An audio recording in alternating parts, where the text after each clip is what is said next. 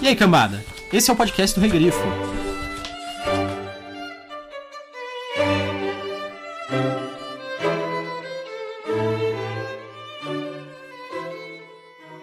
Navios se ingraram desde que a humanidade iniciou seu império. Para o oeste, que aos homens é um mistério. O que Skelos escreveu com mãos mortas seu manto a torcer, se tiver coragem, atreva-se a ler. E siga os navios que soprados pelo vento hão de naufragar. Siga os navios que jamais vão retornar.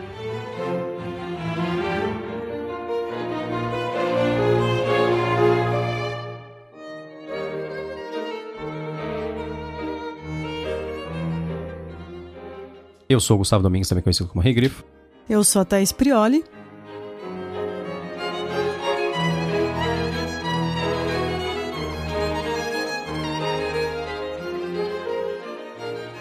E hoje nós estamos aqui para falar sobre o conto O Poço Macabro, do livro Conan o Bárbaro, volume 1, do Epoch Nankin, escrito pelo Robert E. Howard. O Poço Macabro, ele é o último conto que faz parte das publicações mesmo. Tem mais um, tem mais um conto, pelo menos, dentro do livro, que, que veio como extra, porque ele não foi uma publicação original. É que o, o extra ele foi que não foi publicado durante a vida do Howard. Foi depois da morte dele. Ele foi enviado para Weird Tales Ma Magazine e não foi publicado durante a vida dele, foi publicado apenas depois. Isso entrou no Extras por conta disso e a gente provavelmente vai fazer o, o último episódio vai ser sobre o, esse conto e mais um pouco sobre os extras também. Esse último conto que vai restar, que vai ser o próximo, vai ser o Deus na Urna. Isso. O Poço Macabro foi publicado originalmente também na World Tales e foi em outubro de 33. O primeiro foi o Fênix na Espada, que foi em dezembro de 32, e esse foi em outubro de 33. E os que ficaram no meio aí ficou, foi entre esse tempo. Então, de dezembro de um ano a outubro do outro, foram publicados esses seis contos, então, contando o Poço Macabro. É uma boa publicação, né? Se for pensar. Nossa, é, é, eu acho que é de extremo sucesso. Thaís, sobre o que é o conto? O Conan, ele entra para uma tripulação pirata que decide descer em uma ilha misteriosa e explorá-la. Mas só que essa ilha vai ter uma ameaça escondida. Essa ameaça vai ser um grande desafio pro Conan. E o que, que você achou do conto? Eu gostei bastante. você sempre ri porque eu gosto de todas as coisas do Conan, mas não tem jeito. Originalmente, eu tinha lido esse conto na versão de quadrinhos, na adaptação que foi feita para a Espada Selvagem de Conan. Mas aí depois eu tive contato com o conto, aí eu li ele e agora eu li novamente essa numa nova tradução. E eu gosto bastante desse conto, eu acho que ele tem. Esse é um conto do, do meio da vida do Conan, né? Que é da época do Conan Pirata, que o pessoal fala, ou Conan Mercenário, digamos assim. Não é nem o Conan Ladrão, que é o jovem Conan, nem o Conan Rei, que é o Conan Velho. Eu gosto muito desse período, ele, ele é um período com bastante aventura, assim, bem fora de mão, né? Também. E o Conan é um personagem bem realizado, ainda um pouco arrogante, não é que nem o Conan Rei, que é menos. que é um cara mais ponderado, e não é tão ingênuo quanto, quanto o Conan Ladrão. E eu gosto desse equilíbrio até. O Conan Pirata, ele se envolve em muita coisa que tem mistério em geral, e acho que esse conto, ele é rico em mistério, em num desenvolvimento assim, que tem uma, uma coisa assim meio medonha acontecendo, etc. Essa é a parte que eu gosto bastante do conto. E ele também culmina com bastante ação. Eu acho que ele tem bastante luta, e ele é um conto num tamanho bom, com bastante mistério e luta em peças iguais, assim sei lá, para quem tá torcendo pro Conan, eu acho que ele tem um final também conclusivo legal. e você, Thais, o que, que você achou desse conto? Achei um conto melhor que o último do Chutal do Crepúsculo. Do Chutal do Crepúsculo eu fiquei em dúvida se eu gostei ou não do conto, né? Esse eu achei melhor. Gostei desse. É um conto diferente, porque não parece muito com nenhum outro, porque ele não tá em nenhuma dungeon, sabe? Não tá numa uma batalha, tipo uma guerra mesmo. E realmente, o Conan ele é menos arrogante nesse conto do que no Chutal do Crepúsculo. Me parece que é uma história depois disso. Eu acredito que sim, viu? Não existe uma, uma linha do tempo muito estruturada pelo Robert E. Howard mesmo, depois por outros autores foi, foi feita, mas é, tudo leva a crer que é isso que você falou mesmo. Com isso você vê um pouco uma maturidade do personagem, né? A gente tem o Conan jovem, como você falou já é muito ingênuo, daí a gente tem um pouco ele meio arrogante ali, quando mercenário, e agora dele pirata a gente já tá vendo uma transição para uma maturidade e sabedoria maior. Que é o que eu acho que vai levar pro ápice dele, que é o Conan Rei. Sim. E o que eu gostei é que esse conto, sutilmente, ele trata alguns temas. É verdade. assim, até um tema que é o, o Conan sofre muito preconceito. É interessante isso. Porque ele é tido como um bárbaro. Ele é tido como uma pessoa inferior por quase todo mundo que ele encontra. Isso é, é uma coisa que eu achei bem interessante do, do Howard colocar aqui. Sendo que o Howard, ele trata o bárbaro como uma coisa superior em geral.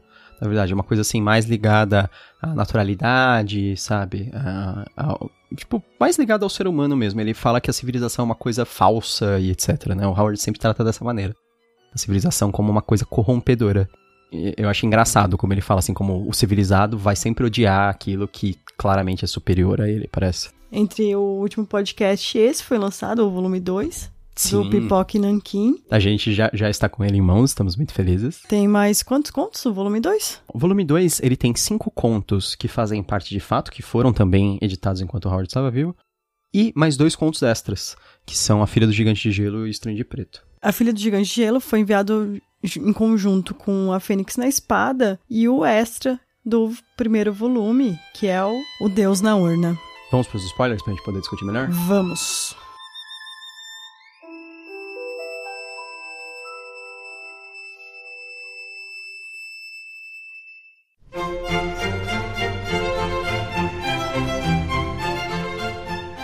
Ele hesitou, e ao fazê-lo, perdeu seu navio, seu comando, sua garota e sua vida. Mas claro, não podia ver o futuro. Para ele, Conan era só mais um vagabundo cuspido pelo mar, como ele próprio dissera.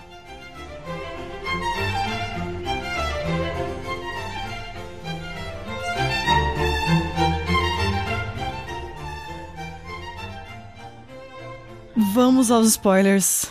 O que acontece nesse conto? Depois que o Conan entra pra tripulação, ele começa a conquistar os piratas, né? Porque ele é um cara carismático e que muito capaz.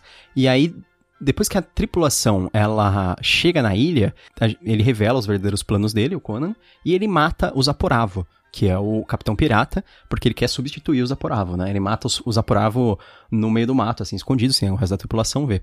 Mas aí, enquanto ele tá fazendo isso, os outros piratas são capturados por umas criaturas estranhas, que é uma tradução muito estranha porque em, em inglês é, é, The Black Ones, mas aqui é chamado de Os Negros. É que o, o conto em inglês chama The Pool of the Black One. Os negros, eles são umas, uns homens gigantes com corpo, corpos estranhos. Ele fala que eles são negros assim, pretos como piche, assim, como breu, como escuridão total. E eles têm as, umas faces com, cruéis e bizarras, assim, toda deformada. Tem uns desenhos bem legais, inclusive, né, né no livro deles. O Conan, ele fala assim, é, ele não tem que libertar os piratas para ele ser o líder dos piratas. Então ele vai lá, ele liberta os piratas com a ajuda da Sancha, que é a, a única mulher que tem no conto, né? ele lidera uma luta dos piratas e eles conseguem matar quase todos os negros, que são essas criaturas. Quando eles fogem da ilha, um dos negros ele usa uma estranha magia que faz com que a água do poço macabro lá inunde a ilha, que eles falam que é uma água verde, né? Isso. Esmeralda quase. E ela, enquanto ela vai destruindo a ilha, eles conseguem alcançar o navio e eles zarpam e vão embora e o Conan se tornou o novo líder dos piratas. Já vou fazer o primeiro comentário então a respeito desse final. Eu acho legal porque esse é o início da história do Conan pirata. Porque o Conan ele vira um, um líder pirata mesmo, um, um capitão pirata por um tempo. E essa é a história que inicia tudo isso alguns temas assim interessantes também que ele provavelmente não quis tratar, mas é, vamos dizer que é possível falar deles é logo que ele chega no navio, ele já tem um, uma, uma, um desentendimento verbal com o capitão. Né, o capitão já não Sim. gosta tanto dele assim, né? E mas o capitão falou assim: ok, você vai trabalhar aqui, mas você vai trabalhar ali. Aí nisso um cara já vem meio que arrumar confusão com ele, né? É, ele fala que é uma coisa bem típica, aquela iniciação dos piratas, que eles são homens violentos e tal. Isso. Então eles, eles sempre, tipo, um, tem um novato, eles vão lá testar o cara, bater no cara, etc. Não é simplesmente, não é para matar, é simplesmente, sim, dar uma lição no cara para que ele tenha respeito, né? Sei. Seria o, o, acho que o ponto deles. Eles falam que é meio que quase uma coisa para mostrar um, o posicionamento. Se esse cara vai estar tá abaixo de todo mundo ou se esse cara é um novo cara acima, né? E com isso o cara puxa a espada. Vê um cara gigantão. É, e ele é bem alto tal. Ele puxa a espada e o Conan pega e dá um soco e mata ele. Então, ele dá um soco na cara do cara que quebra o pescoço. Isso é um- uma coisa interessante. Assim, não interessante você matar uma pessoa com um soco. Mas é- mas isso é uma coisa que acontece. Sim, é verdade. As pessoas acham que não, meu Deus, isso é falso. Talvez ele quebrar o pescoço assim seja, um Seja pouco estranho. exagerado. Eu lembrei disso porque eu li uma notícia ano passado sobre um cara de 30 anos que, por nada, um cara veio e deu um soco nele e ele morreu. Eu conheço uma história de uma pessoa, conheço mesmo, conheço a pessoa que aconteceu isso, que durante um assalto, ele se defendeu do assaltante e ele deu um soco na têmpora do, assa- do assaltante com toda a força. E o assaltante teve uma hemorragia cerebral por causa disso e morreu. E é uma coisa que acontece. Existe até dessa história falando, né, que eu li, a reportagem, tem uma ONG australiana que chama One Punch Can Kill, que Sim. é um soco pode matar. E desde 2007, pelo menos 80 pessoas morreram com um soco. É estranho isso, né? Até o ano passado. Eu não sei se é verdade. Dizem que o Houdini, aquele famoso mágico, ele morreu com um soco no, na barriga que rompeu um órgão dele. Dizem que é, que é verdade essa história. É, eu não sei, eu não garanto que é verdade. Mas assim, eu não duvido. Mas esse caso aí do Conan, é assim, eu tava até lendo nessa matéria e falou assim que como a pessoa pode morrer com um soco no rosto, né? Que o, pode ser dano fatal pro cérebro, que foi o caso que você falou, que é uma hemorragia cerebral. Pode ser uma reação em que a pessoa para de respirar e com isso o cérebro para de oxigenar. E o outro ponto é a vítima, ela, por algum momento, ela perde a consciência, bate em alguma superfície e morre. Que é o que eu imagino que aconteceu com esse personagem. Pode ser que ele porque tenha... ele quebrou o pescoço. Que na queda, né? Porque não faz sentido o soco quebrar o pescoço. Teria tem que, ser muito, estranho, muito né? forte. Não, mas teria que ser de um... de um- E a- o ângulo que ele tem que acertar É. pra quebrar o pescoço seria estranho, né? Porque ele meio que dá um soco meio que na mandíbula, e aí ele quebra a mandíbula do cara com o soco, e o cara Isso. cai e bate a cabeça, eu acho que ele quebra o pescoço, na verdade. Que é o que eu imagino que aconteceu. Ele perdeu a consciência ali, caiu e quebrou. Mas é interessante isso, porque assim, a gente sempre pensa no Conan como esse personagem super irreal, aí a pessoa fala assim, nossa, que ridículo, né? Ele É, ele matou, matou o cara com com, um o soco. E não, isso é verdade, isso acontece. A É. gente tá trazendo verossimilhança para a fantasia. Mas ele também tem uma reação que ele não esperava isso. Com isso, as pessoas já ficam um pouco assustadas com ele. E aí, outro ponto interessante, ele consegue ganhar a tripulação a partir do esforço. Porque ele mostra que ele. Porque os caras respeitam quem trabalha. né? Em, em navio sempre tem muito trabalho, né? Tipo, os caras esfregam o convés todo dia porque fica com sal, eles têm que manejar as velas, as cordas, é um monte de coisa complexa, muita coisa assim física, assim, muito extenuante, né? Para os marinheiros dessa época. Dessa época, sim, né? A gente tá falando da época, da época iboriana, mas. Vamos fazer um paralelo com a época histórica co- correta, adequada. É uma coisa muito extenuante, tem muito trabalho. Eles respeitavam muito outros marinheiros, eles é- sempre eram uma irmandade por causa disso. Porque assim, puta, esse- cara trabalha. Eu sei como é, é difícil o trabalho desse cara. E ele faz o trabalho de duas a três pessoas. Então, e aí os caras admiram muito ele, porque o, o esforço dele é enorme, a força dele é enorme, ele trabalha muito. E sempre quando tem alguma coisa difícil e perigosa, ele sempre se propõe a fazer. Sim, então os caras assim, putz, ele é um cara bravo, ele é um cara é, bravo no sentido de corajoso, né? Mas é lógico que ele tá tudo planejando. Aí que eu falo também um pouco da maturidade do personagem. Porque no último conto a gente vê que ele não planejou quase nada. Simplesmente foi acontecendo, É né? impulsivo, né? A história toda é impulsiva. E nesse não, ele já tá planejando desde o início. Desde antes dele chegar no navio. Ele chega nadando no navio. E aí tem um problema que eu não gostei muito da tradução aí. Porque a Sancha, primeira que vê o Conan, aí ela fala: é, Você é uma criatura ma- marinha pra sair assim das águas? E eu, como eu tava sem o livro, né? Eu tava lendo pelo Kindle, a gente tem os contos em inglês do Kindle. Mas Sim. a gente pegou uma promoção, pegou, sei lá, dois reais em todos os contos do Robert Howard em inglês. E eu tava lendo em inglês. Que, e aí tá assim. Eles, tra- eles traduziram como criatura marinha Merman, que seria. Acho que a tradução melhor seria Tritão.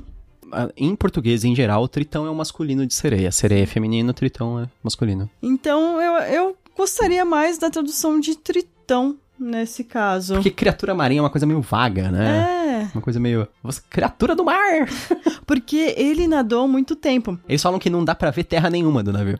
Porque ele tava na ilha, a ilha de Baracha. Que tem os barachos. Isso, tanto que o capitão chama ele de bar Baracho. Apesar deles descobrirem depois que ele é cimério, eles ficam falando que como ele veio da ilha, das Ilhas Barachas, que ele é baracho. Então, os barachos, eles ficam meio que perto dos íngaros e existe muito preconceito. entre eles? Os íngaros, eles são um análogo forte, eu acho, pelo menos, aos espanhóis. Nos quadrinhos do Conan, eles são apresentados dessa forma, e eles foram inspirados na maneira que o Robert Howard apresenta eles, assim. Eles são os caras, assim, bem, gostam de marin marinha, eles são grandes espadachins, assim, eles lutam bem com espada, tem essas coisas. Os íngaros são todos assim. E eles não se consideram piratas. Sim, sim, eles, eles são meio corsários, um negócio assim. Não, né? eles se chamam de flibusteiros. Sim. Que são um pouquinho como corsários. O que, que, que são os flibusteiros, né? Eles são como se fossem os piratas nas Américas no século 17 e 18, mas aí no século 19 eles ganharam um novo sentido, que eles começaram a apoiar algumas e também fomentaram algumas revoluções da América Latina. Interessante.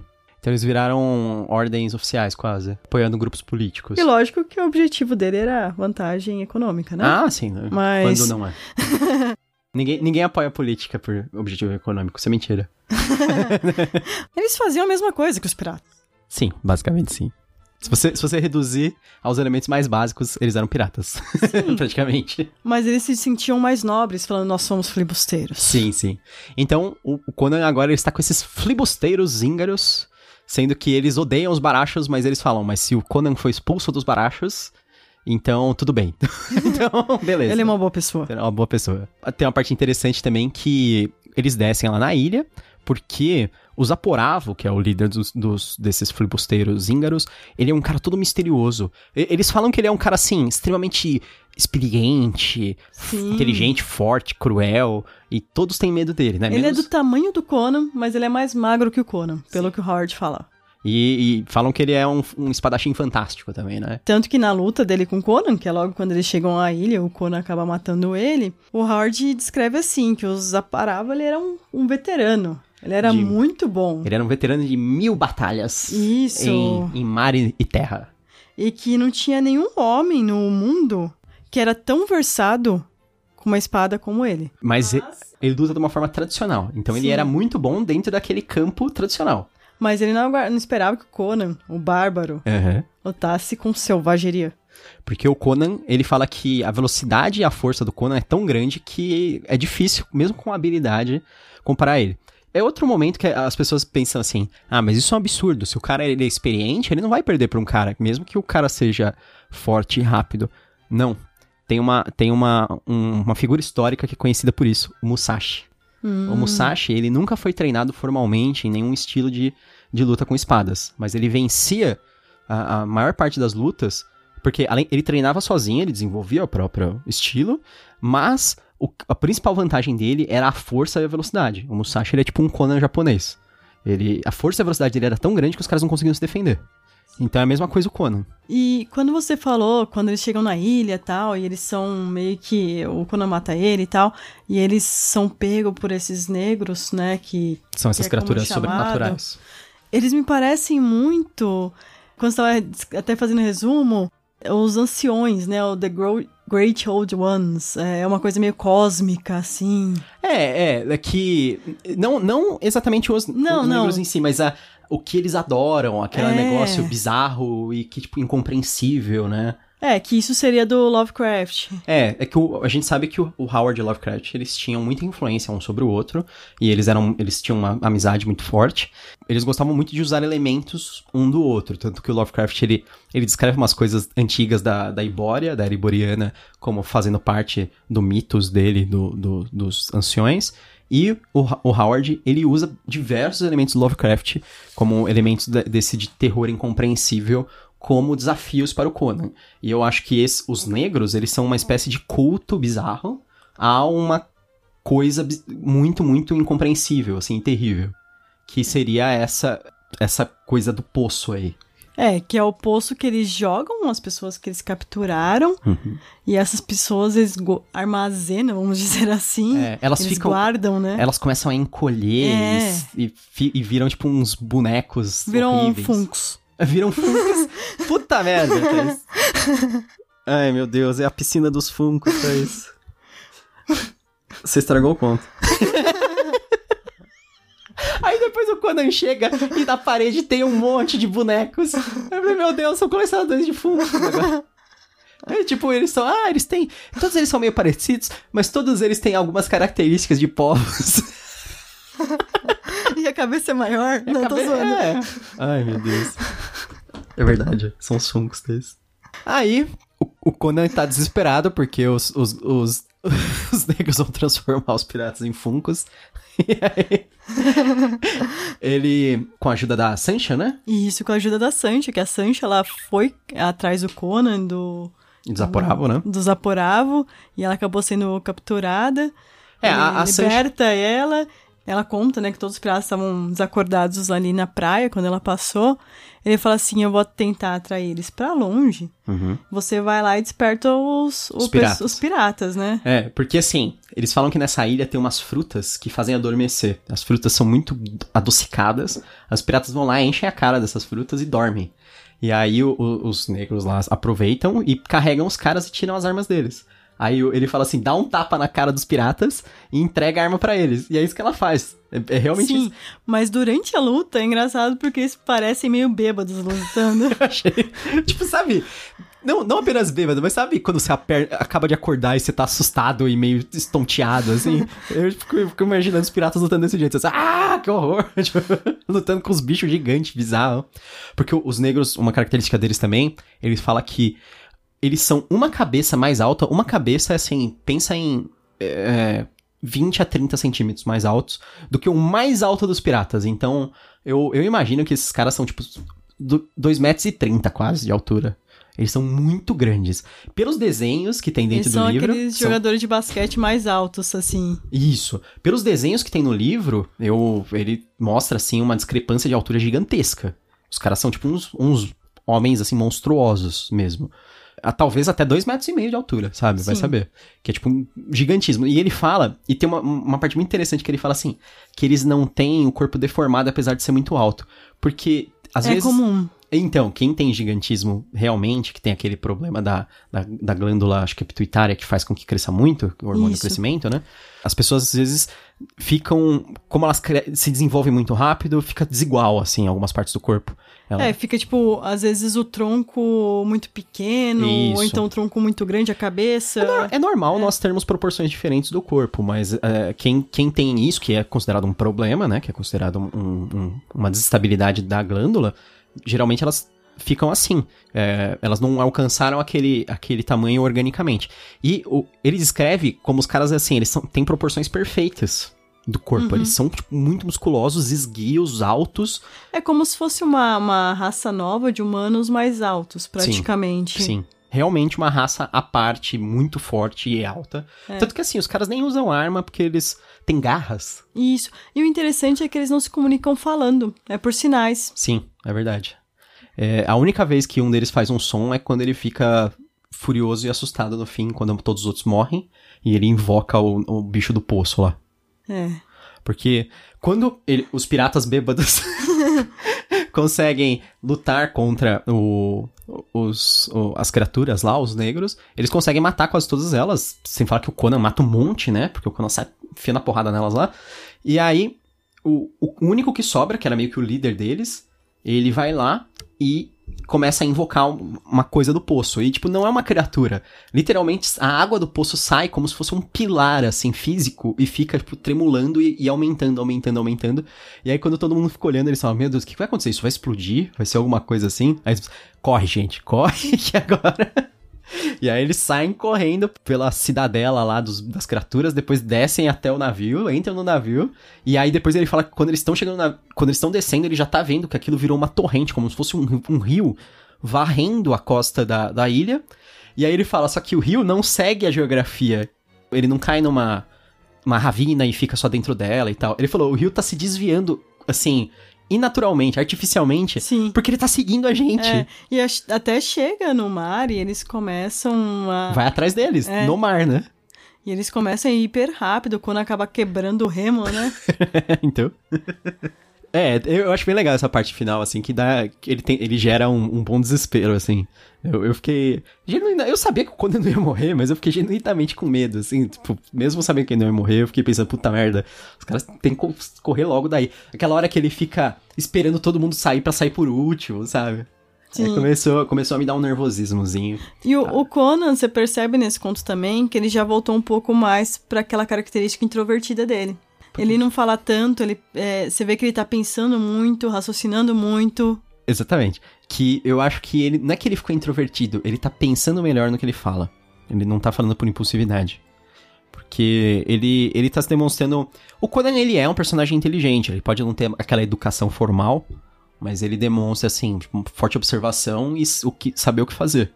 Então, ele, ele pensa no que vai fazer e no que ele vai falar sempre antes, assim com, com uma certa antecedência. Eu acho que isso também é um sinal de maturidade do personagem. Por isso eu gosto bastante do conto do Conan nesse conto. Um outro ponto só que eu queria comentar antes do, do conto é em relação a Sancha, né, que ela ela é meio que a a mulher do do capitão do Zaporavo. Porque ela foi roubada eles falam que ela é filha de um duque, né? Isso. A terra de Cordava. Com isso, ela meio que tá ali porque ela é obrigada. Sim, ela é quase uma escrava sexual, né? Mas desde a chegada do Conan, ela já fica bem balançada por ele. E ele vai percebendo isso, Zaporavo. Apesar que ele não percebe o tanto quanto ele devia, né? Tem toda aquela história é. que ele talvez ele devesse ter tentado matar o Conan logo de cara.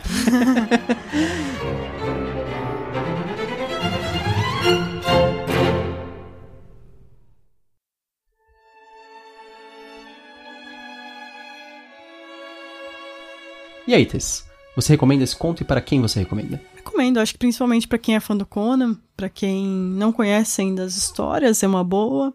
Essa história ela também foi adaptada para para os quadrinhos, igual o Gustavo falou, que ele leu primeiro nos quadrinhos, né? Foi pelos, pelos quadrinhos da Savage Sword, 22 e 23, a, da edição de 77. É, aqui no Brasil iam fazer né, uma, uma coleção, a, a Salvate, até lançaram a primeira, né?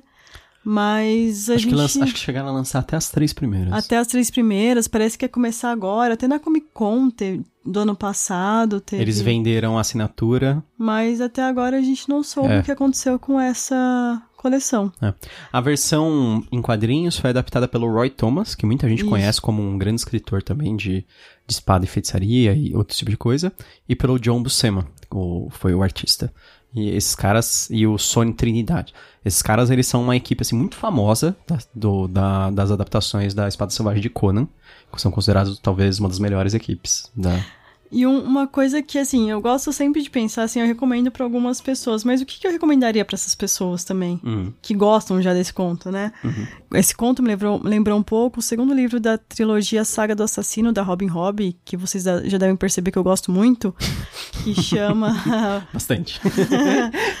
chama O Assassino do Rei né? Não que ele vai matar o rei. Não, é. é que ele é, é assassino a serviço do rei. É estranho. Vamos é. deixar claro isso aqui. Sim. Porque também tem uma parte de piratas e também tem uma parte de uma coisa que ninguém entende, né? É bem legal. Aquela coisa que tem um, um, mal que eles não estão compreendendo, pessoas que também não falam direito. É. E uma outra coisa que também me lembrou é que ele falou assim: ah, essas pessoas comunicam por sinais, elas não falam nada, né? É. Foi aquele filme que a gente assistiu que é Um Lugar Silencioso. Ah, que é muito legal, John Krasinski e Emily Blunt. Isso, é um, acho que é um dos melhores filmes desse ano, esse aí. É, são poucas as falas do filme. É um filme de terror que não é apelativo também não dá muito susto. É interessante porque você pensar que eu fiquei pensando, nossa, como é que eles, eles comunicam só por sinais? E será que eles conseguem ouvir o barulho dos outros, né? O que, uhum. que será que acontece? Talvez, né? Se, ou será que eles são surdos? É. Não, talvez seja uma coisa meio sagrada, pode ser. É, então Porque quem é fiquei... é surdo necessariamente não é mudo, assim. Isso é. Não, não existe mais surdo mudo. Essa definição, por exemplo, não se usa mais. Então, pode ser, pode ser. Pode ser qualquer um dos casos. Eu acho que eles ouvem, mas é eles se comunicam por sinal. É. Eu, eu acredito que seja isso. Por algum motivo. Tanto que tem um momento que uma pessoa dá um grito, assim. Sim, sim, exatamente. Eu acho que. Mas foi uma coisa que me deixou pensando também, daí me fez pensar nesse filme, daí eu falei assim, nossa, é esse filme é muito legal também. E você, você recomenda e recomenda para quem? Com certeza, recomenda. Mais uma vez, se você, é, se você é fã de espada e magia, fantasia clássica, você quer conhecer mais sobre a nossa fantasia atual através do estudo da história da fantasia, eu acho que você tem que ler Conan, tem que ler Robert. Howard. É um negócio muito antigo. Você imagina, isso foi lançado em 1933, sabe? É, muito, muito tempo atrás, com esses envolvimentos, assim, muito legais. da, de aventura, magia e. Quer dizer, a espada e feitiçaria mesmo, né? Por assim dizer. Eu acho que. Tem, tem as pessoas que eu sempre esqueço de falar. Se você é fã de RPG, também, de RPG medieval, de Dungeons and Dragons, do DCC atualmente, que eu fiz uma resenha recentemente que eu adorei, o, o livro, você vai gostar da, da espada e feitiçaria, desse tipo de aventura. O, o, eu acho interessante que a fantasia do Conan é aquela fantasia que não existe o um maravilhamento. Não existe coisas maravilhosas, só existem coisas assustadoras. Então, ele trata a magia e a fantasia de uma maneira assustadora, um pouco perversa.